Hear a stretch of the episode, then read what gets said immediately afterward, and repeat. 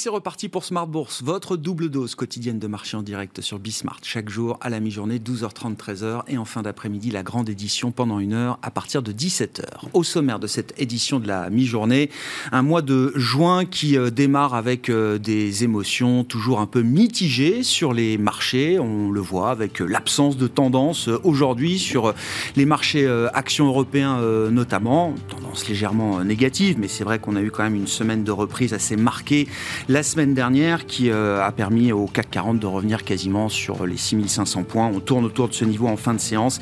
6450 points environ pour l'indice parisien en cette fin de journée. Vous aurez les infos clés dans un instant avec euh, Alix Nguyen. La grande question des prochains mois, c'est de savoir quel sera le, coût économique d'une inflation qui reste évidemment trop élevée, à plus de 8% maintenant euh, en Europe et toujours aux États-Unis. Quel sera également le coût économique peut-être de la normalisation des banques centrales? Qui commence à peine. Hein. La Fed a entamé euh, le resserrement de sa politique de taux. Place au bilan désormais. À partir d'aujourd'hui, la Banque centrale américaine attaque la réduction passive de son bilan qui a atteint quasiment 9 trillions de dollars. Et pour la Banque centrale européenne, le prochain rendez-vous est fixé la semaine prochaine avec la réunion du Conseil des gouverneurs prévue le 9 juin à Francfort. Une réunion normalement, au cours de laquelle la Banque Centrale Européenne ne montera pas ses taux directeurs. A priori, le calendrier, s'il est tenu, sera plutôt euh, celui du 21 juillet, qui sera la réunion suivante de la Banque Centrale Européenne. On va discuter évidemment des enjeux de marché dans un instant avec nos invités de Planète Marché. Et puis dans le dernier quart d'heure thématique, euh, focus et même décryptage économique sur la notion de risque souverain. Nous avons rendez-vous une fois par mois avec les équipes de SPAC et euh, l'économiste associé de SPAC, Michel Rumi, qui sera avec nous en plateau à partir de 17h45.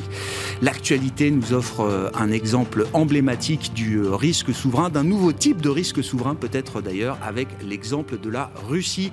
Et c'est le sujet que nous traiterons dans le dernier quart d'heure de l'émission ce soir.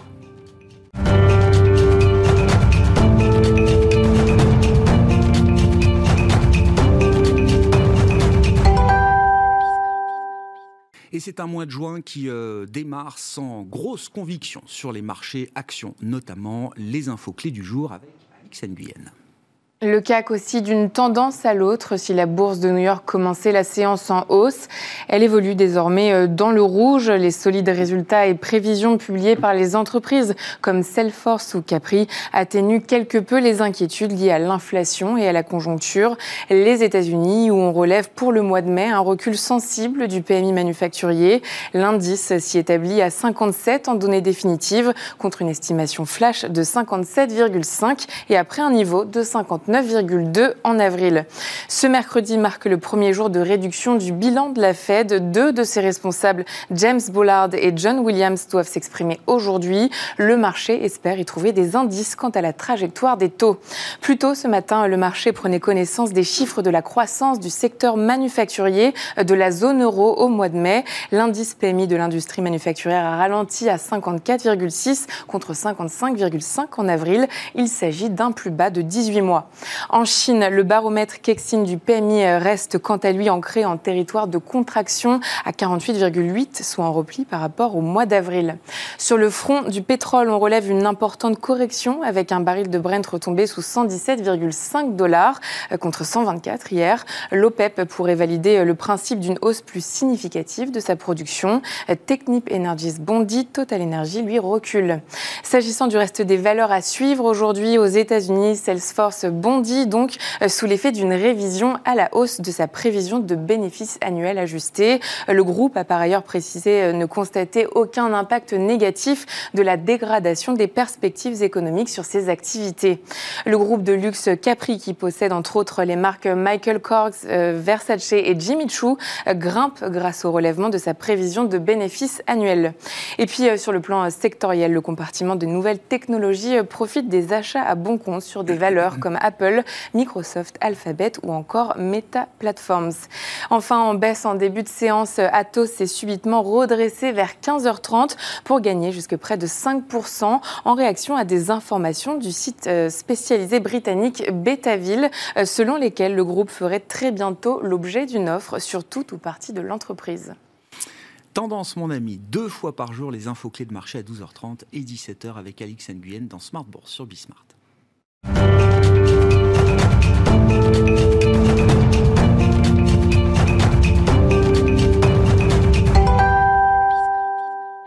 Invité avec nous chaque soir pour euh, décrypter les mouvements de la planète marché. Alain Dubrul est avec nous ce soir, le directeur de la gestion de Claresco. Bonsoir Alain. Bonsoir Guillaume. Étienne de Marsac avec nous également ce soir en plateau, le directeur des investissements cross asset de Sony Asset Management. Bonsoir Étienne. Bonsoir Guillaume. Merci d'être là et merci Alexandre Baradès d'être avec nous également ce soir. Bonsoir Alexandre. Ravi de vous retrouver. Vous êtes chef analyste chez IG. Alexandre, je commence avec euh, bah, euh, la seule vraie question d'une certaine manière quand on, on anime une émission boursière. Est-ce que les prochains mois peuvent être pires que les cinq premiers mois de l'année 2022. Euh, Quand on regarde un peu les facteurs techniques mm. de marché, alors que ce soit les niveaux de, retracement qu'on a pu atteindre sur euh, les grands indices euh, majeurs, que ce soit les, les niveaux de flux de décollecte qui s'accumulent depuis des semaines et des mois maintenant, que ce soit le niveau de sentiment également qui peut apparaître comme étant pessimiste, extrêmement pessimiste peut-être parfois. Est-ce que ça peut être encore pire? Ça peut être pire parce qu'on a l'impression que le marché, alors je dis ça peut, pas dans des proportions délirantes, mais ça peut en tout cas continuer à se dégrader de manière un peu régulière, le temps d'arriver à former un, creux un peu plus palpable et peut-être un creux plus large en fait, hein. pas forcément des rebonds en V ou des effondrements à temps, mais des choses plus consolidantes finalement, des rebonds de 10%, on en lâche deux tiers, puis on repart. Euh, on a l'impression que le marché désormais, sa, cible, ça va être euh, déterminé à quel moment la fête va pivoter, et que tant qu'on n'a pas ce, pivot, eh bien on continuera de jouer finalement euh, l'aspect normalisation dans une banque centrale américaine où les faucons sont beaucoup plus audibles depuis quelques temps.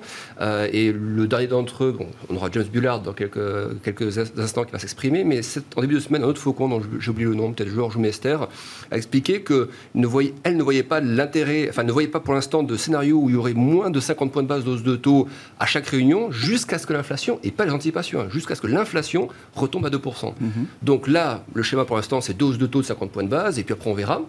Euh, entend certains faucons parler de 50 points de base à chaque réunion jusqu'à ce qu'on atteigne 2% d'inflation, c'est quelque chose d'un peu plus musclé que le marché n'a pas forcément encore intégré. Donc, euh, une réaction typique de ce mouvement de marché, c'est aujourd'hui après l'ISM, par exemple. Très bon ISM, en cours d'expansion, donc même meilleur que le mois précédent. 56. Malgré tout ce qui se passe d'un point de vue logistique ou autre, euh, qui ne tenait pas encore compte des déconfinements de la Chine qui arriveront en termes d'effet un peu plus tard. Pour autant, on a des indices qui partent à la baisse. Pourquoi? Moi, je pense parce que la composante de prix, donc la partie prix payé, reste toujours à 84. Donc le niveau contraction, c'est 50. Donc 84, c'est stratosphérique. C'est proche des records historiques. Et donc, ça montre quoi? Ça montre que la pression sur les prix, elle ne retombe pas. Donc, le marché, pour l'instant, regarde la macro, mais la regarde toujours sous le prisme prix. Et on a vu que les taux ont réagi à cette donnée, alors que. Donc, les taux ne montent pas pour dire c'est une donnée meilleure qu'attendue. Donc, on salue ça. Ça monte parce que ça veut dire bah, que la Fed va continuer à, appuyer sur, le champignon. Mais à la fois, l'ISM est un peu particulier, parce que si on regarde quand même la, macro américaine ces 3-4 dernières semaines, euh, les, les données qui tombent tombent plus souvent sous le consensus. On le voit avec des de surprise économique qui se dégradent. Et donc, on a le sentiment que le marché met aussi le doigt sur la macro et se dit bon, les earnings, euh, il faut attendre juillet pour savoir ce qu'il en est. On voit que la macro américaine est moins bonne que le consensus de manière globale depuis quatre semaines. Donc, il y a d'un côté la pression de la Fed, la macro qui n'est pas aussi bonne qu'on pourrait espérer côté US, même si l'ISM est bon aujourd'hui, mais sur l'immobilier, sur pas mal de données comme ça, c'était plutôt toutes les attentes. Et à la fois, on sait que ça fait partie du process recherché par la Fed. Bien sûr. C'est ce que la Fed voulait faire, calmer les poches de, de, surchauffe, l'immobilier en faisait partie. Mais sauf qu'on voit des mouvements être un peu brutaux. Le dernier chiffre de vente de logements neufs aux États-Unis, euh, c'est un des plus mauvais chiffres mensuels qu'on ait depuis, depuis pas mal de temps. Donc, je pense que le marché est conscient que l'économie ralentit. Il est conscient que ça va exercer à terme une pression à la baisse sur les prix. Mais pour l'instant, la Fed continue d'appuyer. Et tant qu'il n'y a pas cette espèce de pivot ressenti par le marché, je pense que oui, à ce moment-là, on peut retester au moins les points bas. On peut pas forcément faire moins 20 de plus, mais voilà, retester un peu les supports et puis former des, des bottoms un peu larges. L'inflation va pas se dissiper en trois mois, donc des, des creux un peu larges comme ça où il va falloir atterrir. Voilà. Donc toute la question, c'est effectivement quelle va être la capacité de résistance, de résilience de l'économie euh, américaine face aux effets euh, récessifs de l'inflation sur le pouvoir d'achat euh, des ménages. Oui. Et là, c'est une incertitude grande ouverte encore euh, aujourd'hui pour les investisseurs. Oui, parce que parce que on voit que des multiples de, valorisation, euh, il, y a, il faut envie d'un point de vue historique. On était euh, sur les bénéfices donc exprimés déjà. On était à 35 fois les bénéfices il y a seulement un an. 35 hmm. fois les bénéfices. On a 18 fois les bénéfices aujourd'hui. Donc divisé quasiment par deux en 12 mois. C'est spectaculaire. Donc on pourrait se dire, ben, génial, 18 fois les bénéfices exprimés, c'est ce qu'on avait par exemple en 2014. Ce qu'on avait en 2016. Donc c'est des niveaux parfaitement d'un point de vue cohérent et historique et qui, du coup, par rapport à la progression des bénéfices qu'on a connus depuis, sont tout à fait normaux. Mais si le marché, dans sa tête, se dit, bon, la macro américaine, puis la Fed qui va un peu trop loin, en gros, est-ce que Biden est prêt à accepter une récession d'économie pour lutter contre les prix? Et c'est un peu le sentiment qui ressort, je pense, dans le marché. C'est qu'on est, on est prêt à, se, à s'auto-générer une récession parce que bah, ce sera ça, entre deux mots, on va choisir la récession court terme pour lutter contre l'inflation plutôt que de laisser l'infltion filer. Et donc ça veut dire que les, les valos peuvent encore tomber à 17 ou 16 fois les bénéfices. Il faut rappeler que, et je marque là-dessus, euh, post-crise subprime, 2012, 2013, 2014, on avait des multiples qui étaient entre 12 et 15 fois les bénéfices. Donc on a connu ça sur les marchés américains. C'est pas, c'est pas anormal de retomber ce niveau-là. Donc on pourrait très bien à 16 fois les bénéfices ou 15 fois les bénéfices. Ce ne sera pas une catastrophe, mais ça veut dire S&P un peu plus bas, Nasdaq un peu plus bas. Voilà. C'est un peu mon sentiment. Bon, c'est la discussion qu'on a depuis euh, quelques temps euh, déjà, euh, Étienne, mais effectivement, il y a cet espoir dans le marché qu'à un moment, les, priorités de la Réserve fédérale américaine pourraient être amenées à évoluer entre bon, l'inflation qui est la priorité, la seule absolue aujourd'hui, l'emploi, la croissance, l'emploi maximum, et puis aussi la situation des, des marchés. Hein. Est-ce que l'ordre des priorités de la Fed peut être à un moment bouleversé? Est-ce que c'est un espoir qu'on a pour la rentrée. Euh, on sait que Jackson Hole sera un moment important à la fin du mois d'août. Euh, viendra ensuite l'automne, euh, etc. Qu'est-ce que, qu'est-ce que vous dites par rapport à cette, cet espoir, en l'occurrence? Bah, Moi, je pense que cet espoir, c'est un biais cognitif. Euh, qui repose sur euh, la manière dont la Fed a pivoté entre 2016 et 2018 suite à l'augmentation euh, des conditions financières. Et tout le monde, du moins dans la communauté des, des gérants ou des analystes, attend ce moment avec impatience puisqu'il s'est déjà produit dans le passé et il s'est d'ailleurs produit dans le cycle de hausse de taux le plus récent. de mon point de vue, c'est un biais puisque même si l'histoire se répète ou rime régulièrement, elle se, elle se répète jamais. Et me semble-t-il qu'on doit plutôt euh, euh, être en droit d'anticiper, c'est un, un softening, un adoucissement, une modulation du discours au quiche euh, des banques centrales des pays développés plutôt qu'un pivotement euh, total et un retour au régime d'avant. Je pense qu'il n'y aura pas de régime d'avant euh, à court terme, ni même à moyen terme, quand, tant qu'on n'a pas, pas retrouvé des niveaux d'inflation dans les pays développés qui sont homogènes, compatibles avec le niveau de croissance potentielle globale. Donc ça veut dire une croissance et une inflation de l'ordre de 2%, en tout cas une croissance durable de 2%. Donc anticiper dès à présent un mmh. pivot de la Fed alors que les l'inflation est toujours en Europe ou aux US autour de 10%, il ne faut pas se mentir, hein, on est entre 8 et 10, c'est-à-dire qu'on est à des niveaux d'inflation qui sont ceux d'un pays émergent, c'est mhm. ceux du Brésil, et donc les USA se rapprochent de plus en plus d'un comportement du type brésilien que d'un comportement du type pays développés, eh bien, attendre euh, ce euh, retournement me paraît euh, bien comment audacieux. au-delà de, au-delà de ça, on rentre dans un univers qui est effectivement assez compliqué à gérer puisqu'on a une désynchronisation des banques centrales, la Fed qui appuie sur le frein et la Chine qui appuie sur l'accélérateur, et ces deux logiques sont amenées à rentrer en confrontation. Il y a une, il y a une route de collision entre les deux, dans le sens que la relance comment chinoise, une relance plein pot, multicylindre, relance monétaire, relance budgétaire, relance fiscale, relance du crédit, etc., va rentrer en collision avec l'objectif du FOMC, de la Fed, de ralentir l'économie, euh, de ralentir comment le consommateur américain, de ralentir les prix. Et on sait bien que la croissance chinoise est extrêmement euh, gourmande en, euh, en commodities, en matières premières, et que l'inflation aux USA ou en Europe est essentiellement une inflation importée par les prix des matières premières. La relance chinoise, au passage, non mais c'est intéressant, hein dans la mécanique de relance chinoise, on peut imaginer que cet effort de reprise, c'est la réouverture de l'économie chinoise et c'est donc aussi l'apaisement sur un certain nombre de goulots d'étranglement, qui sont d'ailleurs peut-être déjà en train de s'apaiser un petit peu si on écoute des patrons de semi-conducteurs, des patrons de groupes euh, automobiles. Et ça, c'est quand même plutôt une pression à la baisse sur les prix des produits et des biens euh, importés par les États-Unis depuis euh, la Chine. C'est vrai. il y a aussi bah, cet effet-là. Non, mais il y a cet effet-là et c'est indéniable. Et donc, ça rend, si vous voulez, la, la, lecture de euh, l'inflation future hyper euh, complexe. Après, l'inflation, c'est pas uniquement, en effet, euh, les produits importés. C'est l'inflation par la demande euh, aux US. c'est l'inflation liée aux chaînes d'approvisionnement en Russie, en Ukraine, etc., qui, elles, ne vont pas se résorber comment, à court terme. Et puis, c'est enfin l'impact de la transition énergétique, et notamment des investissements que vont faire les Européens, 2% du PIB, tous les ans, en matière de transition, de comment, également en politique de défense. Et tout ça va comment alimenter cette pression sur les prix euh, que l'on que l'on vit en ce moment. Et donc, me semble-t-il que même si on peut espérer un adoucissement du, vocabulaire Discours, du FOMC, euh, dans les actes, qu'on est déjà en train de prévoir, qu'on est déjà en train d'ailleurs un petit peu de, sentir, notamment au passage grâce à ce 0,3 de CPI months over months qui est venu comme une fleur euh, au milieu de, ce beau Ça, c'est l'inflation d'un mois sur l'autre aux États-Unis pour le mois d'avril. Exactement. On est passé de 1 en début d'année sur un mois à 0,3. Donc le marché pousse un ouf de soulagement et se dit the job is done de la part de la Fed. Mais je crois que moi, c'est pas du tout le cas et les taux vont plus haut que 3%. Pour euh, éclairer votre pensée, euh, Étienne, je suis désolé, c'est un peu la question boule de cristal, mais le, le, taux euh, terminal du cycle de resserrement de la Réserve fédérale américaine, vous, arrivez à le situer quelque part? Ben, Il est au-dessus du taux neutre déjà et il est probablement... Donc taux neutre qui est estimé de 40, de 50 Exactement. Voilà, non, mais c'est ça. Donc, ça veut dire au, minimum, au, minimum, 3%. D'accord. Euh, néanmoins, euh, si on prend par exemple la référence à Volcker, euh, Volcker qui est dans la bouche de, de Jérôme Powell tout le temps dès qu'il s'adresse au Congrès, euh, euh, Volcker a remonté l'inflation, donc 1000 BP au-dessus, du, a remonté les taux, 1000 BP au-dessus de l'inflation. L'inflation est à 10, il a remonté à 20. Pourquoi? Parce qu'une fois que le cheval est lancé, et c'est extrêmement difficile de faire re-rentrer le génie dans la bouteille.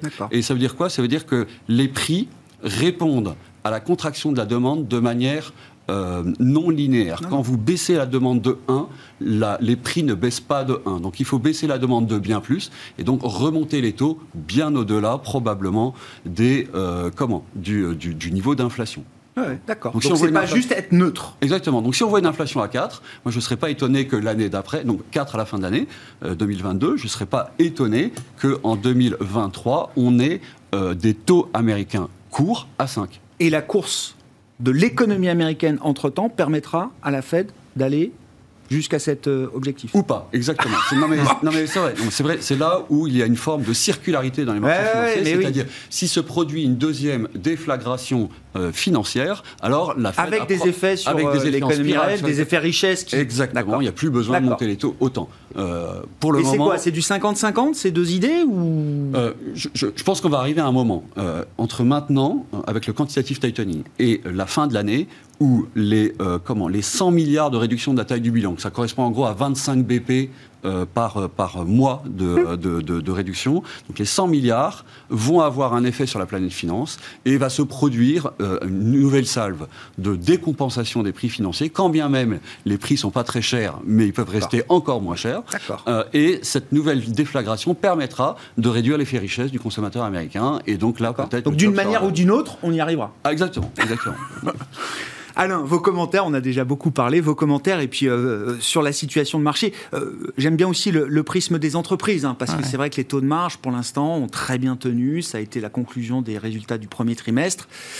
La question se pose pour la suite. Voilà, alors ce qui ressort de tout ça, c'est que quand même l'économie, bon, même si l'ISM aux US était encore assez bon, on a quand même des signes de ralentissement. Je crois qu'aujourd'hui, le débat n'est plus de savoir si l'économie ralentit, mais jusqu'où elle va aller et jusqu'où il faut qu'elle aille pour que ça ait un impact sur l'inflation et que éventuellement le discours des banques centrales s'assouplisse. C'est vrai que la semaine dernière, on a eu un petit rayon de soleil parce que en Chine, on a commencé à déconfiner et que les minutes de la Fed suggéraient que peut-être à partir de l'automne, les hausses de taux, on ne parle pas de les baisser, mais le rythme de de taux sera un peu plus modéré. Ça fait rebondir assez vite le marché. Maintenant, ce qu'on voit, c'est que quand même l'économie continue de décélérer. L'inflation, bah, en fait, l'inflation, elle est, bien là et pour un certain nombre de raisons. Il y a évidemment la poursuite de l'affrontement avec, euh, avec, la Russie sur les sanctions qui n'aident pas les prix de l'énergie, mais on voit bien qu'elle est aussi, même en Europe maintenant, elle n'est pas que cantonnée euh, à l'énergie ou l'alimentaire. Donc on a une inflation qui est là, qui va durer un moment, parce que ça met du temps à démarrer, ça met du temps à s'arrêter. Rappelons si on parle des entreprises, que beaucoup d'entreprises, industrielles notamment, quand elles font leur budget pour une année, elles ont déjà euh, pris des couvertures pour leurs matières premières, pour le prix de l'énergie. Donc par exemple, les prix de l'énergie très chers, ça, ça va mettre 12 mois à se sentir dans les prix de revient. Donc aussi, leur translation dans les prix euh, à la consommation, euh, ce qui est lancé va prendre du temps. Hmm. Donc moi, ce que je crains d'un point de vue marché, en fait, c'est que là, on a eu un premier trimestre où les résultats des entreprises étaient très bons. Il y a et même les perspectives, il n'y a eu quasiment pas de révision à la baisse pour l'instant. On a une macroéconomie, objectivement, qui, une économie qui ralentit.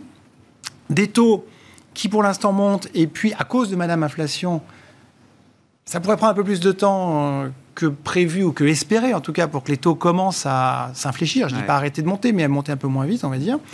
Et donc, ce que je crains entre les deux, c'est des sociétés qui vont sortir des résultats assez mauvais. Euh, pour les pires, avant, avant le juillet, celles qui sont obligées de faire des warnings, comme on dit, parce que ça va vraiment très mal. On a vu Maison du Monde la semaine dernière, oui, oui, oui. par exemple. Euh, mais il y en aura d'autres. Et aussi les gens qui ont du mal à être approvisionnés de Chine, les gens qui ont. ça va venir, pas de tous côtés, mais en tout cas, il y en aura beaucoup. Non, mais ça peut aller. Il va y, avoir beaucoup de downgrades, c'est évident. Et l'étape suivante, c'est qu'on aurait pu penser, OK, mais si ça va très mal du côté des entreprises, peut-être que le marché a franchi une étape et se dit maintenant, on est vraiment en récession, au ralentissement, donc la Fed et les autres vont changer de discours et on pourrait tout avoir, dans, avoir ce qu'on a vu dans le passé, c'est-à-dire des mauvais résultats, mais pour le coup, un début de revalorisation le côté des bad news is good news. C'est ce qu'on bah, attend. À terme, ça sera ça. Le problème. Suffisamment de mauvaises nouvelles pour que. Disons que. On puisse s'appuyer dessus. Disons que là, ça fait 9 mois qu'on a des bonnes nouvelles sur les résultats, mais que le cours bouge pas parce qu'évidemment, les multiples baissent parce que les gens s'attendent à ce qu'après soit plus compliqué. Et puis en plus, les taux montent. Là, on va avoir des mauvais résultats, c'est quasi certain. Le problème, c'est que le put Fed il sera peut-être pas encore là parce que comme Madame Inflation va encore faire des siennes, et c'est ce qu'on voit là depuis deux jours, hein, le marché il n'arrive plus à remonter parce qu'on se rend compte que l'inflation est toujours là. Quatre séances de hausse et ah, l'inflation est là, donc les taux c'est pas terminé, même si on sent bien que les banques centrales voudront un jour calmer le jeu, mais c'est pas le cas. Et donc ce que je crains c'est cet été, c'est qu'on ait un mix de mauvais résultats et en même temps un cocktail taux qui reste assez euh, hard et finalement une, des multiples qui seront, vous disiez même, qui pourraient encore baisser de 2-3 points. Je ne sais pas si on ira jusque-là, mais au minimum, moi je crains que les baisses de résultats ne soient pas encore accompagnées d'une revalorisation. Donc on pourrait avoir un marché qui pourrait encore prendre 10 à 20% de plus bas. Oui, ouais, je comprends.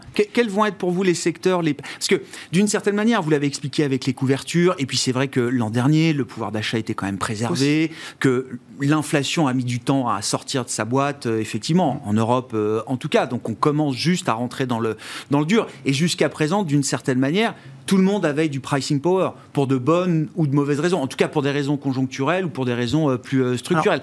il y a un tri qui va s'opérer, j'imagine. Euh, Aux États-Unis, on peut argumenter que le bas de laine est un petit peu épuisé même si l'emploi est très facile et qu'ils ont des bons salaires. Mais en Europe, je pense que, notamment en France, les gens, enfin, pas, pas, toutes les catégories, mais il y a encore du, de la réserve. Le problème, c'est que. Donc il y a encore une facilité pour les entreprises les gens ont les moyens, à, passer, bah, à passer des prix. Oui et non, parce même celles qui n'ont pas vraiment de pricing Il n'y a pas seulement le fait de se lâcher en dépensant son argent, il y a le fait aussi que dans la conjoncture actuelle, face à l'inflation, face aux incertitudes diverses, le taux d'épargne va augmenter. C'est que les gens ne veulent ont l'argent, mais ne le dépensent plus, tout simplement, parce qu'ils ont.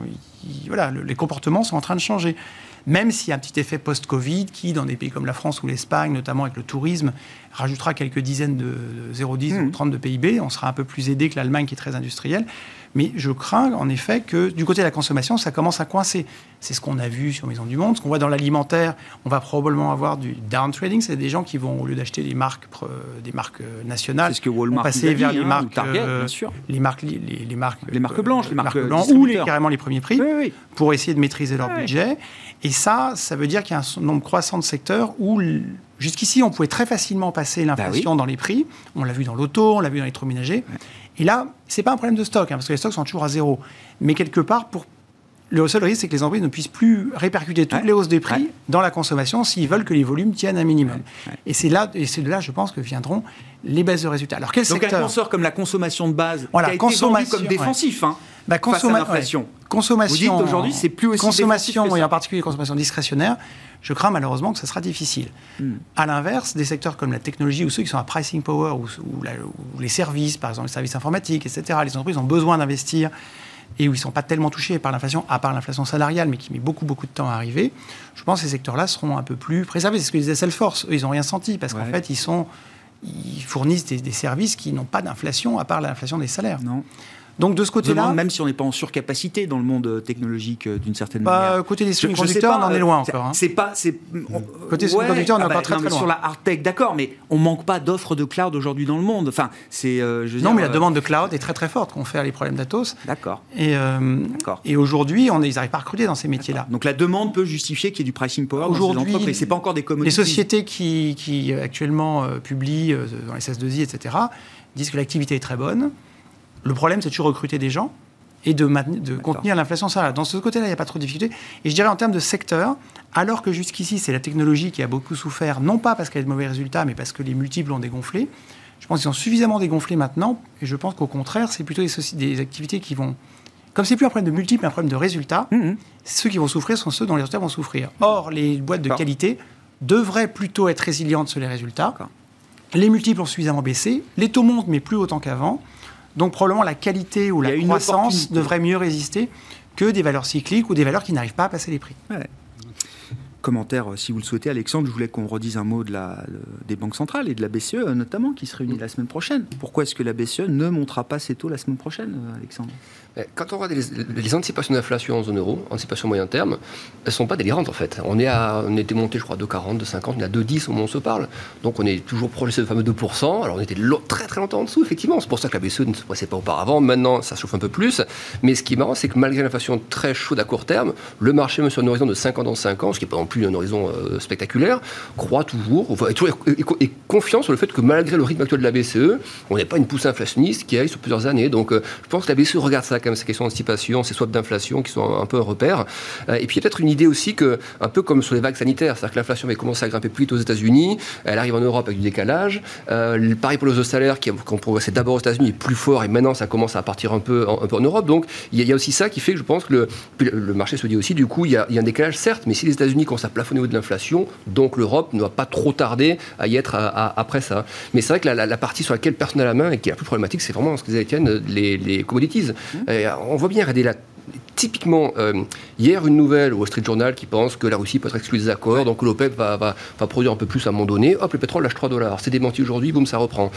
Euh, et, les taux bougent dans la foulée. Voilà, donc on voit bien la, la, sensibilité très très forte des taux à cette question des commodities. Et vous regardez les anticipations d'inflation et les courbes de commodities, euh, tout, hein, métaux, agriculture, énergie, depuis le choc Covid, c'est très bien épousé. Donc ça passera par la commodities. comment on refroidit ça bah, Soit effectivement, le mieux, cesser le feu. Là, c'est génial parce que ça bénéficie à tout le monde, aux taux, aux matières premières. Donc les indices, le bottom est là, on est certain. Si un cessez le feu, le, point bas, il est là sur, sur les indices parce ça, que. C'est rationnel économique, mais dans un enjeu géopolitique. Oui, qui, qui, va durer un peu plus. L'autre moyen de faire ça, et c'est pour ça que on a l'impression que les gouvernements ne peuvent pas le dire parce que politiquement ce serait du suicide, mais ce que j'ai dit tout à l'heure, je pense qu'ils sont vraiment prêts à accepter la récession. Euh, on, voit d'ailleurs Jérôme Paul dire très clairement il y a quelques jours, il faut qu'on arrive à rééquilibrer l'offre et la demande. Mmh. Donc, il considère qu'il y a trop de demandes. Donc, euh, pour qu'il y ait moins de demandes, bah, effectivement, il faut que les richesses diminuent, euh, plus aucune question d'aide ou choses supplémentaires. Et en plus, on a un marché du travail qui est tellement tendu qu'on peut se permettre, en fait, d'avoir une récession. Ça plafonnera du coup un petit peu l'emploi à mon ça, ça le dégradera un petit peu, mais il y, a, tellement de, dire, de, de, force dans ce marché de l'emploi qu'on peut effectivement, pourquoi pas, deux trimestres, pourquoi pas même trois trimestres de récession, mmh. euh, et puis bah, si ça fait qu'à ça. Voilà. Donc on a l'impression que c'est acté, euh, c'est moralement acté par les responsables politiques, aussi bien en Europe qu'aux États-Unis. Euh, donc voilà, c'est, je ne serais pas tenu effectivement qu'il n'y ait pas de, point de vue politique, de discours particulier, qu'on ne s'étonnera pas si l'économie ralentit, il faudra expliquer un peu pourquoi, ou noyer un peu ça dans d'autres choses, mais il y a une volonté, je pense vraiment dans les pays occidentaux, de, d'acter une récession parce que c'est entre deux mots qu'on va faire ce qui est le plus simple à faire euh, et, qui, pèsera de manière un peu, un peu, voilà, un peu euh, en collatéral sur l'inflation. Hmm. Et donc la BCE ne montera pas ses taux la semaine prochaine encore. Ce serait, ce serait étonnant, mais c'est vrai qu'on voit que les faucons, aussi les faucons de la BCE, encore une fois, ils sont plus légitimes aujourd'hui, les faucons. Mais ça qui est marrant, c'est que Weidmann, qui est un faucon pendant des années, il s'est toujours fait, entre les bâcher par les autres. Et voilà, parce qu'au moment où il commençait à avoir raison. pour lui. Et aujourd'hui, bah, c'est les Knott, c'est les Holtzmann et autres qui, qui ont l'oreille des marchés un peu plus fortement. Et à la fois, ils ont l'oreille, oui, non, regardez l'eurodoll par exemple. Il n'a pas suragi. Il a un peu rebondi, tant mieux, ça en respire un petit peu, mais il n'y a pas de suraction en Europe parce que tout le monde voit bien que c'est du côté US que ça se passe. Euh, dès qu'il y a quelque chose là-bas, bah, ça, ça coupe les effets qu'on cherche à créer au niveau de la BCE, de remettre un petit peu d'Europe plus fort pour limiter l'inflation importée. Donc la, la BCE n'a pas, je pense, trop d'urgence parce que je pense qu'elle est consciente, c'est un peu mon sentiment, que les mécanismes de baisse des prix viendront des États-Unis, du contexte mondial et que elle, c'est pas forcément que ça hausse de taux. Qu'elle, encore une fois, les salaires, vous l'avez très bien expliqué plusieurs fois, même sur Twitter, je, ça vous... C'est vrai qu'il n'y a pas d'envolée des salaires. Ça, suit, mais il n'y a pas la même pression qu'aux États-Unis. c'est très retardé, hein, la série des salaires négociés, effectivement, c'est quand même un indicateur très retardé. Mais... Oui, mais comme le chômage aussi un plus élevé en zone euro, il y a effectivement moins, moins de chances d'imaginer que les salaires partent à 5-6% comme aux États-Unis. Donc euh, c'est pour ça qu'elle a moins l'urgence de le faire quand même et qu'il faut peut-être moins s'inquiéter du coup d'une inflation forte en zone euro actuellement euh, plutôt qu'aux États-Unis. Il y a encore des, différences oui, entre le, le, schéma, la séquence américaine et le schéma, la séquence euh, européenne on a l'impression quand même que le risque récessif en Europe, il arrive beaucoup plus vite dans la séquence euh, qu'aux États-Unis. On, a tous vu euh, la contraction du PIB euh, en France au premier trimestre, et c'est pas des effets techniques de stock, d'exportation. c'est vraiment la conso qui s'est effondrée au premier trimestre en France alors que le pays bénéficie quand même d'un taux d'inflation le plus faible en Europe aujourd'hui. Oui, bon, là très clairement il y a un effet Ukraine et euh, un effet proximité avec les chaînes d'approvisionnement en, Asie dont ne souffrent pas forcément avec la même intensité euh, les États-Unis. Donc je pense que du point de vue de l'inflation importée, l'Europe est en avance par rapport euh, aux US. Néanmoins, comme les US ont dopé le consommateur, ils sont en retard dans leur cycle de hausse de taux, alors que la, BCE prend son temps et elle a raison me semble-t-il. Hein, c'est une vieille dame prend son temps euh, et euh, qui joue la montre parce qu'elle sait, elle voit en effet, on a mm. vu euh, les chiffres de croissance en France, de croissance en, en, Allemagne, en Italie qui sont soit en train de flirter avec zéro, soit en contraction et donc il n'y a pas forcément besoin de monter ses taux de manière agressive pour plonger l'économie dans la récession, elle y va toute seule du fait de cette hausse de prix qui absorbe les marges des entreprises de manière assez mécanique. Donc pourquoi la BCE va pas monter ses taux puisque c'était votre question en juillet parce que non euh, en, juin, en, juin, elle les montre en juillet. Elle le fait pas en juin. Si elle le fait pas exactement parce que les, erreurs de politique monétaire de la BCE c'est plutôt en juillet.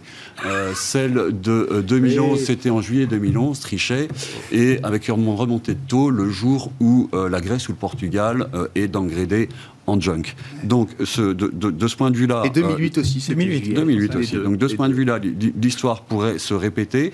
Et donc, je ne suis pas du tout favorable, en effet, à ce que les, les, taux ne remontent trop, trop vite en, en, comment, en Europe, parce qu'il y a des effets euh, comment, euh, qui vont venir euh, mécaniquement ah temporiser, et parce qu'également, il ne faut pas générer une nouvelle séquence de crise de la dette. crise de la dette à laquelle je, je ne crois pas, c'est vraiment quand même un, un élément, c'est très américain de croire que de nouveau, sous l'impact des hausses des taux, l'Union européenne va de nouveau se fragmenter. C'est un, un sujet. On l'a vécu quand même. On l'a vécu. Sauf qu'à l'époque, il n'y avait pas euh, l'APP, il n'avait pas donc le programme d'achat de dette, il n'y avait pas l'OMT, euh, il n'y avait pas le PEP, etc. Et la BCE avait mis énormément de temps à se décider avant de construire toute cette architecture qui aujourd'hui tient le coup. Et donc je pense que sur le sujet qui est éventuellement comment on gère la fragmentation, si jamais les taux devaient remonter, je pense que la BCE n'a pas d'autre choix que de segmenter. C'est-à-dire d'envoyer un signal au marché financier, je monte les taux, je regardez, je suis crédible et euh, euh, au passage, je freine, j'enraye la baisse de l'euro qui euh, induit de l'inflation importée, mais je ne peux pas monter les taux ou relâcher totalement mes programmes d'achat de, dette. Et donc, je pense que quelque part, il faut s'attendre à ce que, soit sous des LTRO, des TLTRO, donc ces programmes de prêt au système bancaire qui permettent aux banques d'acheter de la dette, soit via les programmes d'achat direct de dette par la BCE, ceux-ci-là seront maintenus, de sorte que l'effort de financement que la BCE doit faire, enfin l'Europe doit faire pour la transition énergétique, pour l'Europe de la défense, qui est un programme de 2% de PIB par an, soit euh, puisse être supporté par euh, des charges financières qui ne soient pas trop élevées. Au passage, notons que dans les perspectives euh, de, donc de la, Commission européenne, du FMI, etc., il y a ce qu'on appelle un effet de, multiplicateur fiscal. Mmh. Et donc schématiquement, qu'est-ce qu'on dit pour ce qui concerne la zone euro? On dit que quand on augmente la dette de 2% dans des programmes d'investissement tels que ceux dont on a parlé, euh, alors la croissance augmente de 2% aussi. Et donc au global, le ratio de dette sur PIB, lui, reste euh, euh, neutre, ne bouge pas, et donc la, crise de la dette n'est pas vraiment un sujet. donc il y a une vraie différence quand même entre la BCE et la Fed, mm. et, la BCE adopte plutôt une, une, attitude qui vous paraît appropriée aujourd'hui, et la BCE n'aura pas besoin de trop en faire pour rester crédible, quand la Fed devra peut-être en faire plus que ce qu'on imagine. Exactement, parce que la grande différence, c'est euh, le choc d'inflation en Europe, il est importé, il n'est pas créé euh, par euh, un choc de demande. Hmm. Bon, sur l'Europe, si vous avez des commentaires, Étienne, et puis peut-être quelques éléments aussi sur les entreprises. Je notais, et c'est vrai que depuis quelques jours, on voit pas mal de deals industriels qui, se, qui sortent. Hmm. Alors, m'explique souvent c'est des deals qui étaient déjà prévus avant, peut-être, euh, effectivement, mais néanmoins, on a quand même des deals. Alors hier, c'était dans la chimie. Euh, Saint-Gobain fait une acquisition, c'est pas non plus l'acquisition du siècle, mais fait quand même une acquisition euh, en Amérique du Nord. on a eu dans la tech Broadcom, VMware. Il y a quand même des industriels, là, c'est pas des deals de financiers, c'est des vrais deals industriels qui estiment que c'est le bon moment, peut-être, qu'il y a des opportunités, peut-être même en termes de prix, de valorisation, pour grossir, consolider les positions.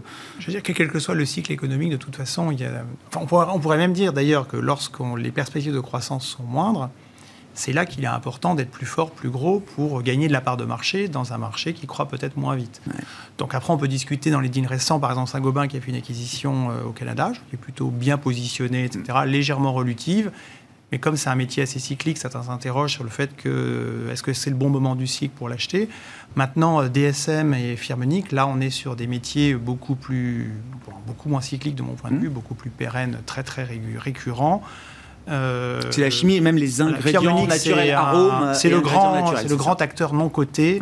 du marché des fragrances, c'est-à-dire tous les éléments, arômes et fragrances, c'est-à-dire les éléments qui sont constitutifs les, tous les parfumeurs achètent à ces gens-là qui les aident à concevoir leurs parfums ou à faire leurs arômes pour, la, pour l'agroalimentaire. C'est un Givaudan non coté. Voilà, c'est, l'équivalent de Givaudan, d'ailleurs ils sont suisses. Et c'était le grand acteur non coté. On a Givaudan, IFF, Simrise en Allemagne, et donc euh, Firmenich qui était. Voilà. Et là, Firmenich se rapproche de DSM, qui est également un chimiste, enfin proche de l'agroalimentaire, qui lui aussi est dans la nutrition, dans les ingrédients pour l'alimentaire, etc. Et donc, ce, ce, ce deal est tout à fait cohérent. Euh, au passage, d'ailleurs, DSM a vendu une autre division à Lanxess qui était un petit peu non-core. Donc pour, pour, pour DSM, c'est être plus fort dans Et des voir la famille Firminich vendre à ce moment-là faut pas, faut pas extrapoler le message en se disant voilà les actionnaires familiaux euh, historiques euh, Attention, vendent maintenant tant que les prix sont encore. Ils vendent, ils vendent, ils ont récupèrent 3 milliards et demi de cash, mais l'essentiel de ce qu'ils récupèrent, c'est quand même des actions DSM, hein, puisque l'opération se fait sur une valorisation de 17 milliards. Donc il y a 3 milliards et demi en cash juste pour s'amuser. Mais ils investissent 13,5 dans DSM. Alors les valorisations, 21 fois les l'EBITDA, c'est exactement ce que Croda a racheté sur Iberchem il n'y a pas très longtemps à Euraseo. Iberchem a 21 fois, qui avait été acheté à 18 fois il y a 3 ans. C'est cher. C'est bien que les multiples ne sont pas donnés, oui. mais c'est une industrie où la croissance est très régulière, très visible. Vous pouvez comprendre, hein, quand on est firmenique et qu'on travaille pour L'Oréal ou pour, ou pour, pour, pour LVMH, il faut 5 ans pour être référencé. Et une fois qu'on est référencé sur un parfum, on a des volumes garantis, enfin pas garantis, mais on est le fournisseur exclusif sur 30 ans. Bien sûr. Donc c'est des métiers extrêmement qualitatifs, avec une belle croissance, où il y a des vrais savoir-faire. Et ça, c'est, je ne dis pas que ça n'a pas de prix, mais en tout cas, c'est bien valorisé par le marché en ce moment, mais il y a des vraies perspectives de croissance. Et là, là il y a du pricing power. parce que c'est des métiers à 80% de marge brute. Hmm. Bon, sur l'aspect euh, gestion, euh, où est-ce que vous en êtes euh, Alain a gardé la parole hein, chez, Claresco. Est-ce que, vous le dites tous, hein, il y a un risque qu'on ait encore une, jambe de baisse supplémentaire sur les marchés actions alors, Prudence. Sur les actions, prudence parce que en gros, on, craint que les downgrades ne nous rattrapent avant que la revalorisation se passe, à cause de Madame Inflation et une situation sur les taux qui reste difficile. Donc on reste quand même investi en actions, mais on est assez prudent en ce moment. C'est plutôt du côté de l'obligataire que sur lequel euh, ça fait des années qu'on euh, n'a pas envie d'en avoir parce qu'on trouve les. Enfin, on, chipote sur la BCE, mais enfin à moins 0,50 les taux courts, alors que l'inflation en Europe est à 8. Oui. Euh, chercher l'erreur quand même, c'est pas tout à fait logique. Si on remonte à 0 en septembre, on regardera des taux d'intérêt réels ultra négatifs. Il faut quand même remettre les choses en place. Mais si on regarde les marchés obligataires, pour résumer, hein, l'Allemagne 10 ans 1%, la France 10 ans 2. 60 bientôt 2, l'Italie 3, L'investment grade, on va dire, enfin, les, entreprises de bonne qualité, 4. Le, high yield, 5. Et si on se positionne aux États-Unis, c'est plutôt 5 pour les entreprises de qualité, 7,5 pour le high yield. Ça pose question. C'est-à-dire que, quelque part, 7,5% aux États-Unis pour du haut rendement, euh, je ne pense pas qu'on puisse attendre que la bourse, que les, on pense que les actions peuvent faire 7-8% par an. On y est presque. Même en cas de récession, c'est déjà un niveau de rendement confortable avec un matelas qui permet Disons que dès que dès qu'on a l'impression que les taux vont se calmer, ça serait un moment. En tout cas, l'obligataire, on ne peut plus ignorer l'obligataire. ça devient une vraie alternative. Maintenant, je le vois plus comme une alternative par rapport au cash que par rapport aux actions pour l'instant. Et, et, attention à l'attrait du high yield, un 5 en Europe, 7,5 aux États-Unis. Si ça, tank sur les, si ça souffre sur les actions, ça souffrira aussi sur le high yield. Donc en termes de rendement, moi j'irais plutôt en ce moment.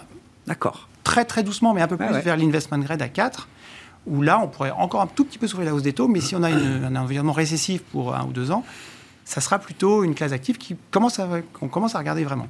Voilà.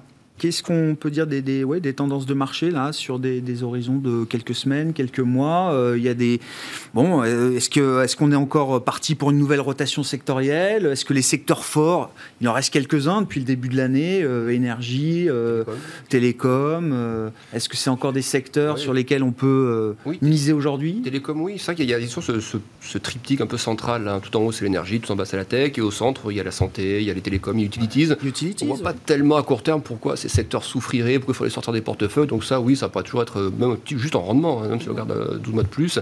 Donc ça, ça me paraît être intéressant. Euh, c'est vrai que pour, pour, tout ce qui est tech, on voit bien sur les, les graphiques, hein, les, les, comme ça, la tech comme ça, il va falloir jouer l'effet un peu mâchoire qui va se refaire à un moment donné. Mais ça, pour commencer à jouer la tech, j'attendrai effectivement d'avoir des vrais signaux sur les commodities et, et toutes les comos. Bon, c'est assez synchronisé les comos quand même, parce que les indices globaux montent, Bloomberg, CRBO, mm. tout, tout monte, mais il y a parfois des phases où on peut, le blé par exemple, baisse un petit peu depuis quelques Donc ce qu'il faudrait, c'est qu'on assiste à ça de manière vraiment corrélée, quoi, des métaux, de l'énergie et des comos. Et, là, effectivement, une baisse un peu prononcée pendant 2-3 semaines, et si on voit la tech repartir, là, effectivement, ça sentira un peu, un peu, un peu meilleur pour, pour commencer là-dessus, sans forcément attendre d'ailleurs le pivot de la Fed. Si ça commence déjà à bouger un peu sur les comos, ce sera annonciateur euh, du pivot à venir de la Fed à un moment donné. Donc il faudrait attendre des signaux comme ça un peu plus, plus clairs. Après, il y a quand même la thématique émergente, je trouve qu'il peut être intéressante ah. parce que le, le dollar, c'est un cycle long de hausse depuis, depuis presque deux ans maintenant, un cycle de hausse qui avait commencé d'ailleurs avant euh, tout ce qui est géopolitique, avant que la fête de cesse le ton, donc il y avait déjà un petit pour le dollar avant. Ça, ça a pu tirer les émergents à la baisse. Je pense quand même que le cycle dollar est quand même pas mal avancé maintenant. Euh, je ne dis pas qu'il n'y aura pas le petit, la petite vague supplémentaire qui va faire que les marchés actions ont lâché, mais au moins deux tiers à trois quarts du dollar, je pense, a été consommé. Donc les émergents, c'est peut-être pas, pas, peut pas le moment pour commencer à remettre un petit peu. Et puis la Chine, c'est vrai qu'il y a eu des calls, là, je crois, à Mundi qui a fait un call là-dessus aussi. Bon, euh, la Chine, il faut la relance. Euh, et a bien dit à tous les, tous les étages. C'est du localisé sur Shanghai, c'est du national au niveau des baisses d'impôts, etc. Euh, je vais dire, je passer un chiffre qui m'a surpris. C'est la plus forte année peu de baisse d'impôts en Chine, plus forte que 2020, par exemple. Donc, le soutien est là. On voit que c'est une info d'aujourd'hui qu'apparemment, il y aurait 100 milliards de plus accordés aux banques stratégiques pour aller sur de la, construction des infrastructures. Donc, on voit bien que la Chine ne veut plus sa baisse. Voilà, la Chine, ça y est, ça commence à. Donc, bon, c'est vrai que après 70% de baisse sur la tech chinoise, après 30% de baisse sur les, gros indices chinois, 30 à 40 même peut-être un moment, et je pense qu'en plus, c'est, un pari qu'on peut faire en disant que la géopolitique peut s'améliorer, mais je pense que quand la géopolitique, même s'il y a ne serait-ce qu'une discussion qui reprend entre. Il y a un lien qui est fait, je pense, par les investisseurs entre ce qui s'est passé en Russie et le lien avec la Chine, euh, mm. cette proximité. Donc, toute petite détente sur la géopolitique, je pense y aura des effets décuplés sur la Chine parce qu'il y aura tout l'aspect fiscal plus géopolitique. Et là, il y aura vraiment un coup euh, de, je pense, de, voyez, de, d'accélération, coup de levier qui serait intéressant. Donc, je pense que pour la Chine, sans vouloir être trop pressé. oui, les niveaux actuels, même les valos d'étincelle à 14 fois les bénéfices. C'est la tech chinoise qui a le plus rebondi la semaine dernière, par exemple. Oui, et qui d'ailleurs n'a pas forcément le Nasdaq un peu suivi, mais il ne faut pas, je pense, regarder sur les corrélations. Ah, bien de la regarder, justement, ouais, que ça se stabilise, que le Nasdaq baisse toujours. Ça, si c'est une résilience. Mm. Ce genre de divergence, c'est pas mauvais quand ça commence à apparaître. Pour la tech chinoise, en tout cas. Étienne, euh, alors avec votre euh, gestion flexible diversifiée, là, Sony M, vous faites plus 8 depuis le début de l'année, c'est ça? Mm. Bon, évidemment, c'est excellent. Euh, c'est pas mal. Comment vous comptez faire encore euh, plus suite là, sur les, ah, sur les 5 ou 6 prochains mois? C'est quoi la stratégie? C'est quoi la stratégie? Est-ce que la stratégie change là par rapport à ce que vous avez mis en place pour, euh, voilà, pour, euh, pour préserver le capital et même délivrer 8% de performance sur la première partie d'année Oui, je crois. Elle devient plus nuancée, c'est-à-dire qu'en début d'année, on avait joué effectivement plein pot le durcissement des conditions financières américaines et globalement dans les pays développés, donc Canada, Australie, etc. Comment on le jouait? Ben, Remonter les taux d'intérêt, comment ce qu'on appelle l'aplatissement de la courbe des taux, mhm. c'est-à-dire les, les, taux courts remontent plus vite que les taux longs, euh, euh, des euh, signes de défaillance dans les marchés, dans le marché immobilier, notamment le marché immobilier canadien et américain. Donc, par exemple, effectivement, c'est un fonds qui peut pas simplement être long, là on cherchait des idées d'investissement pour être long, mais qui peut également être short ou bien long short, ce qui lui permet effectivement d'avoir capté euh, une bonne partie de cette euh, euh, déflagration ou de cette décompression sur, mmh. sur les marchés. Décompensation. Décompensation, exactement, sur les marchés actions. donc là on devient plus nuancé, puisqu'effectivement on sent bien que la, première salve a eu lieu, que les, banquiers centraux eux-mêmes sont passent en, en, plus en data dependency, donc on est obligé de se réserver de l'optionnalité face à un aléa qu'on maîtrise pas très bien, l'aléa inflationniste, l'aléa croissance, l'aléa earnings. Donc moins d'opposition euh, agressive. En revanche, je reste, je reste en effet persuadé que euh, la partie euh, consumer discretionary aux États-Unis doit continuer à souffrir. Donc c'est plutôt une partie sur laquelle on reste vendeur. que le marché immobilier américain a à peine commencé sa consolidation ou sa décompensation, mm. notamment quand on voit les taux mortgage à 30 ans et puis le, le, run qu'a effectué le consommateur américain pour aller refinancer au plus vite mm. avant de subir de plein fouet l'impact de cette hausse de taux. Ça fait penser euh, un petit peu à euh, des univers de type 2008 euh, et avec peut-être un une comparaison à faire qui est que les CDO de 2008, c'est les CLO d'aujourd'hui. Bon, oui, on n'a plus le temps d'expliquer les CDO et les CLO, mais c'est pas grave. on, retrouve, si vous voulez, acheteur du marché immobilier américain aujourd'hui. La dette hypothécaire américaine se retrouve un peu partout, y compris dans les fonds, à travers actions, types européens. De exactement. Et donc là, on a une capacité d'engrenage de, ou d'effet dominant. Donc oui, toujours, euh, toujours prudent, baissier, négatif, mais moins agressif. Mais, moins agressif, exactement. Et avec un biais long marché émergent, euh, qui a été ah. très bien défendu par exemple. Ben voilà, merci beaucoup messieurs, on s'arrêtera là pour ce soir. Merci d'avoir été euh, avec nous les invités de Planète Marché, Étienne de Marsac, directeur des investissements Cross Asset de Sony AM, Alain Dubrul, directeur de la gestion de Claresco. Et Alexandre Baradez, chef analyste chez IG.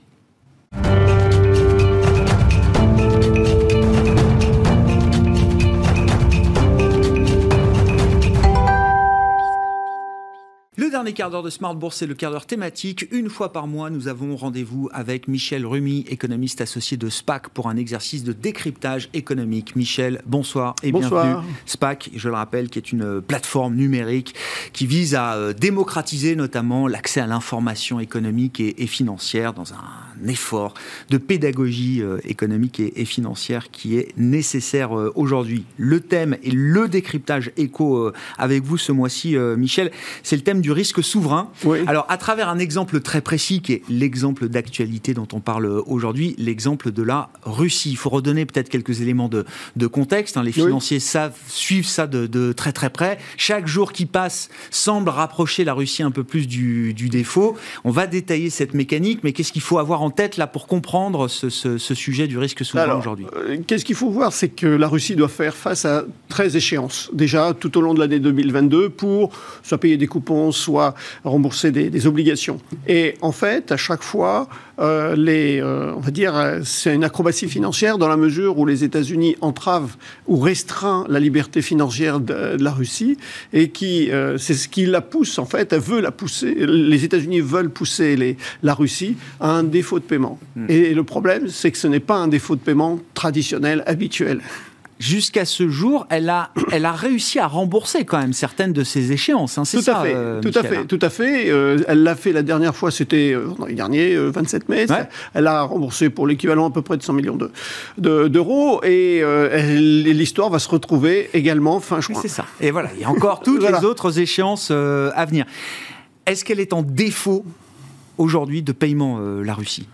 Non, en, fait, on appelle défaut de paiement lorsqu'un pays, par exemple, euh, ne peut pas faire face à ses engagements euh, financiers vis-à-vis de ses créanciers. Ces créanciers, ça peut être des États, ça peut être des institutions financières comme le FMI, la Banque mondiale, ou des investisseurs, euh, on va dire, comme vous et moi, d'une certaine manière, ou plutôt les ah banques privées. Mais quelle est la particularité de la situation? C'est que la Russie a la capacité de rembourser, et en fait, elle se trouve avec des créanciers qui refusent de faire euh, des, transactions via les canaux habituels.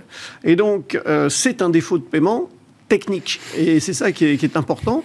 Hmm. Et euh, donc les, obligations, quand elles arrivent, jusqu'à présent, on va dire, sont réputées comme, on va dire, pas non payées, mais en attente de paiement. et c'est ça qui est, important, parce qu'on ne sait toujours pas si la Russie va réussir ou pas à payer. Et ça ne dépend pas que d'elle, d'une certaine manière. C'est ça qui est la beauté du sujet russe, en l'occurrence. Juste petit rappel historique, il y a déjà eu quelques rares défauts dans l'histoire de la Russie. C'était une signature souveraine, alors au-delà de la politique, avant la guerre, qui était une signature souveraine tout à fait appréciée des investisseurs internationaux. Hein. Tout à fait, tout à fait. C'est bah, l'exemple parfait, ce sont les emprunts russes, et, euh, lancés par les tsaristes. Et puis lorsqu'il y a eu la révolution de 17, la République soviétique de, Russie a répudié la, dette euh, héritée des, tsaristes hein, euh, par décret. Et donc, euh, il y a eu un risque souverain. Mais dans l'histoire, on va dire, dans pardon, dans le siècle dernier, il y a eu la Chine en 1949, qui, avec la marche de Mao qui répudie la Chine de Chiang Kai-shek par à Taïwan un petit clin d'œil. Et puis euh, également aussi lorsque l'ayatollah Khomeini a renversé le chat de Perse. Et donc, du coup, il y a eu ces, risques souverains. Et euh, c'est habituel. Et c'est ce, qui fait généralement euh, ces, risques souverains surviennent notamment à l'issue d'un, on va dire, d'un risque géopolitique. On va dire ça comme ça. Oui, le dernier défaut de la Russie, c'était 98, la crise des émergences. Et c'était sur de la dette russe en rouble. Hein, voilà, tout à fait. Pas en devise dure, comme on dit, qui est souvent de de l'euro, euh, des devises fortes. Voilà. Et c'est ça qui est important. Et depuis, la signature souveraine de la Russie était appréciée jusqu'au déclenchement de la guerre euh, en Ukraine. Qu'est-ce qui fait que la Russie euh, peut-être en défaut technique. Pourquoi est-ce que la Russie n'arrive pas ou n'arriverait pas demain à payer ses euh, échéances à ses créanciers bah, euh, Dans la mesure où, euh, si, tant que la, difficulté, par exemple, c'est lorsque les États-Unis ont interdit à la Russie d'utiliser de, l'art qu'elle avait sur le, territoire américain, sur, dans les banques américaines. Oui, c'est ça. Et donc, les la saisie des euh, réserves euh, c'est ça, c'est le gel, voilà, voilà, tout à fait. Et donc, ce qui fait, c'est que la Russie dit, mais moi, je veux bien vous payer, mais... Euh, L'argent, il est chez vous Il est chez vous Et donc, du coup, euh, bah, je peux pas faire. Donc, ça, elle a toujours des petites acrobaties. On voit les paiements en roubles pour les, les, produits énergétiques. On arrive à faire des, des, des, on va dire, de la gymnastique, hein, l'ingénierie financière. Mais ce qui se passe, c'est qu'il y a encore des avoirs qui ne sont pas encore gelés, hein, et dans d'autres États. Mais c'est vrai que plus plus le système avance et plus la difficulté euh, sera là, parce que, euh, ben, on va dire que le, le, avance et risque de pousser à un moment donné la, Russie à ne pas pouvoir utiliser tout cela. Si on rentre un peu dans les circuits financiers, euh, Michel, concrètement, comment ça se passe le remboursement d'une échéance, d'un coupon? Bien, Par exemple, lorsqu'un pays doit rembourser ou payer un, coupon, il demande à une banque, à une de ses banques nationales d'effectuer cette transaction vers une autre banque euh, étrangère, on va dire, qui doit, elle, et c'est ça qui est très important, vérifier la législation en vigueur. Savoir si, à partir de là, elle peut payer ses créanciers, etc. etc. Et euh, on s'aperçoit qu'il y a eu que, dans les années récentes, euh, des banques françaises ont été euh, sanctionnées pour ne pas avoir été vigilantes, on va dire cela comme ça, pour, sur la législation. Et donc, on a, on a préféré la BNP, pour ne pas la citer, à payer 9 milliards pour éviter un procès, la Société Générale à peu près 1 milliard 4. Donc, tout cela fait que ça pose des problèmes. Donc, c'est ça ce qu'il faut bien se rendre compte, c'est que au-delà de remboursement, il y a aussi une particularité c'est qu'il y a une législation et qu'il faut bien la, vérifier. Hmm. Et c'est ça qui fait que, avec la Russie, il y a de plus en plus de législation. Et donc là, du coup, euh, il n'y a pas de possibilité à ce moment-là. Euh, comment on constate le défaut euh, officiel? Qui constate le défaut officiel? On va dire, euh, les deux parties. D'une partie, celui qui doit rembourser, hein, qui dit ben, j'ai pas les moyens de rembourser. Ça peut être un, tout simplement un réchelonnement de dette, hein, par exemple, de dire ben, je peux pas ce mois-ci. Euh, oui, il y a une période de grâce, généralement, avant le défaut, avant qu'on sonne le euh, défaut officiel, il y a toujours une période de grâce. tout à fait. Ça peut se négocier, etc. Voilà, et puis en même temps, c'est l'ISDA. En fait, l'ISDA, c'est en fait, c'est elle qui va constater le, la, faillite, qui va faire déclencher les crédits default swap et qui va après rentrer sur une mécanique plus financière de remboursement, etc. Et euh, de, rentrer sur les aspects plus financiers et de spéculation. L'ISDA, c'est l'organisme qui gère effectivement ce qu'on appelle les CDS, mais les, les, assurances contre le risque de défaut souverain, en l'occurrence dans le cas, euh, dans le cas de la, de la Russie. Euh, il y a des actions sur le terrain judiciaire qu'on peut envisager euh, du côté de la Russie si euh, effectivement euh, le défaut n'est pas de son fait, ou en tout cas, je me mets à la place de, des autorités bah, russes, c'est un argument qui est, peut être entendu devant des juridictions? Bah, La difficulté, oui, mais ça va prendre du temps. Et c'est très long, ça va être très coûteux, pour un résultat, notamment pour les créanciers, qui est pas forcément meilleur qu'une restructuration de la dette. Donc, de manière générale, les créanciers préfèrent euh, s'abstenir dans la mesure où euh, elles préfèrent que la situation, on va dire, euh, s'améliore, que la situation politique s'améliore, et qui fait que on retrouve à une meilleure fortune. Et donc, après, ça s'arrange avec les intérêts de retard, les moratoires, et, ça. Mais de manière générale, c'est très difficile, de, on va dire, d'avoir une réponse tout de suite. En même temps, la Russie pourrait être invoquée de dire, mais moi j'avais les moyens, mais vous n'avez pas pu me, j'ai pas pu vous payer. Donc, il est, ça serait assez rocambolesque comme, comme, on va dire, comme procès, parce que le, on va dire, l'accusé est innocent et en même temps, euh, les autres sont accusateurs, mais qui disent mais j'ai pas reçu l'argent. Donc c'est vrai que cette situation est atypique. Ah oui. Et qui ah fait que c'est un problème juridique sur le fond. On a même l'impression que c'est, pour certains investisseurs en tout cas, il y a, l'idée d'un nouveau type de risque souverain à travers euh, voilà, un bras de fer très politique, géopolitique, géostratégique. Il y a l'émergence d'un nouveau risque souverain qui n'est pas juste lié au risque habituel financier d'un État. Euh, a-t-il ou non les moyens de rembourser? La question, on le voit, est beaucoup plus compliquée euh, aujourd'hui. Hein. Tout à fait. C'est ça qui fait, c'est que la, la, politique rentre dans la finance. C'est ça qui pose la difficulté. Et d'ailleurs, on le voit, les agences de notation, alors américaines, oui. évidemment, ont suspendu la notation de la Russie. Tout à fait, tout à fait. Ben, ben, c'est aussi une des illustrations de cette euh, politique. Elles ont suspendu parce que euh, euh, ben, si on contraint de trop, personne va prêter à la Russie ou va porter peut-être un défaut et euh, après, il faudra justifier. Or, euh, la dégradation n'est que la situation d'un état de fait. Or, la, situation n'est pas si dramatique que ça, puisque, en fait, tout le monde, euh, la, Russie, en fait, exporte, mm. mais elle l'achète pas, puisque personne ne veut exporter vers elle. Donc, du coup, elle a des balances commerciales, on va dire, excédentaires, elle a des recettes, donc elle a la capacité de payer.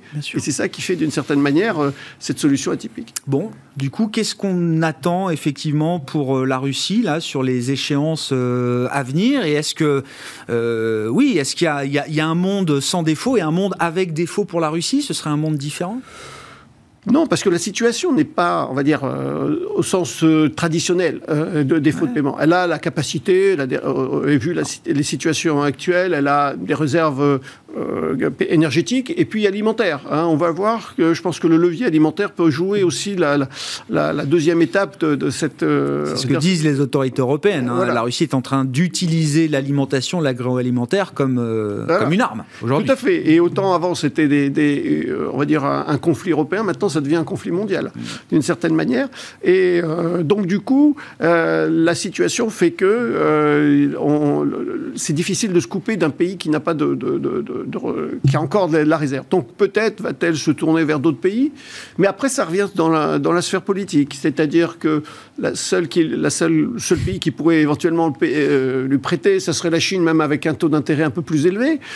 Mais euh, après, ça reste. Euh, est-ce que je veux rester dans la main dans la main de, la Chine? C'est une autre forme de dépendance pour la Russie. Tout à fait. Et il y a aussi l'Inde. Mais la, question est là, et c'est ça qui fait la, la difficulté de la chose. Et c'est qui est intéressant au point de vue on va dire intellectuel, mais déplaisant au niveau euh, réel. On va dire ça comme ça. Ouais, très intéressant cet exemple russe. Il y aura peut-être un avant et un après euh, la Russie 2022 en matière de risque souverain, avec cette dimension politique. Hein. Ah, et c'est ça qui fait la spécificité de cette situation. Je, me, souviens d'un intervenant, là où on évoquait le régime de sanctions, la saisie notamment des réserves de la Banque centrale russe, qui est quand même euh, historique et qui pose beaucoup de questions sur l'avenir. La, réflexion était de dire, voilà, détenir du dollar aujourd'hui, ça devient aussi un geste politique, quoi. Ou détenir du rouble en sens inverse, voilà. mais il y, a une politisation, comme vous disiez. on, euh, revient, on revient à une situation de monnaie nationale, sachant que les, les, gels des, avoirs, c'est que malgré tout, la, ça reste la souveraineté russe. Eh et donc là, ça pose des problèmes de redimensionner, de faire des lois pour faire sauter euh, cette souveraineté russe. Merci beaucoup Michel. Merci pour ce décryptage économique autour du risque souverain et du risque souverain russe en particulier, qui est le risque souverain de cette année 2022. Michel Rumi, économiste associé de SPAC, qui est avec nous euh, en plateau. On vous retrouvera à la fin du mois de juin, un deux pour le prix d'un euh, au, cours de ce, mois de juin pour notre rendez-vous mensuel avec Michel Rumi. Voilà, ainsi se termine cette émission ce soir. On se retrouve demain en direct à 12h30 sur Bismarck.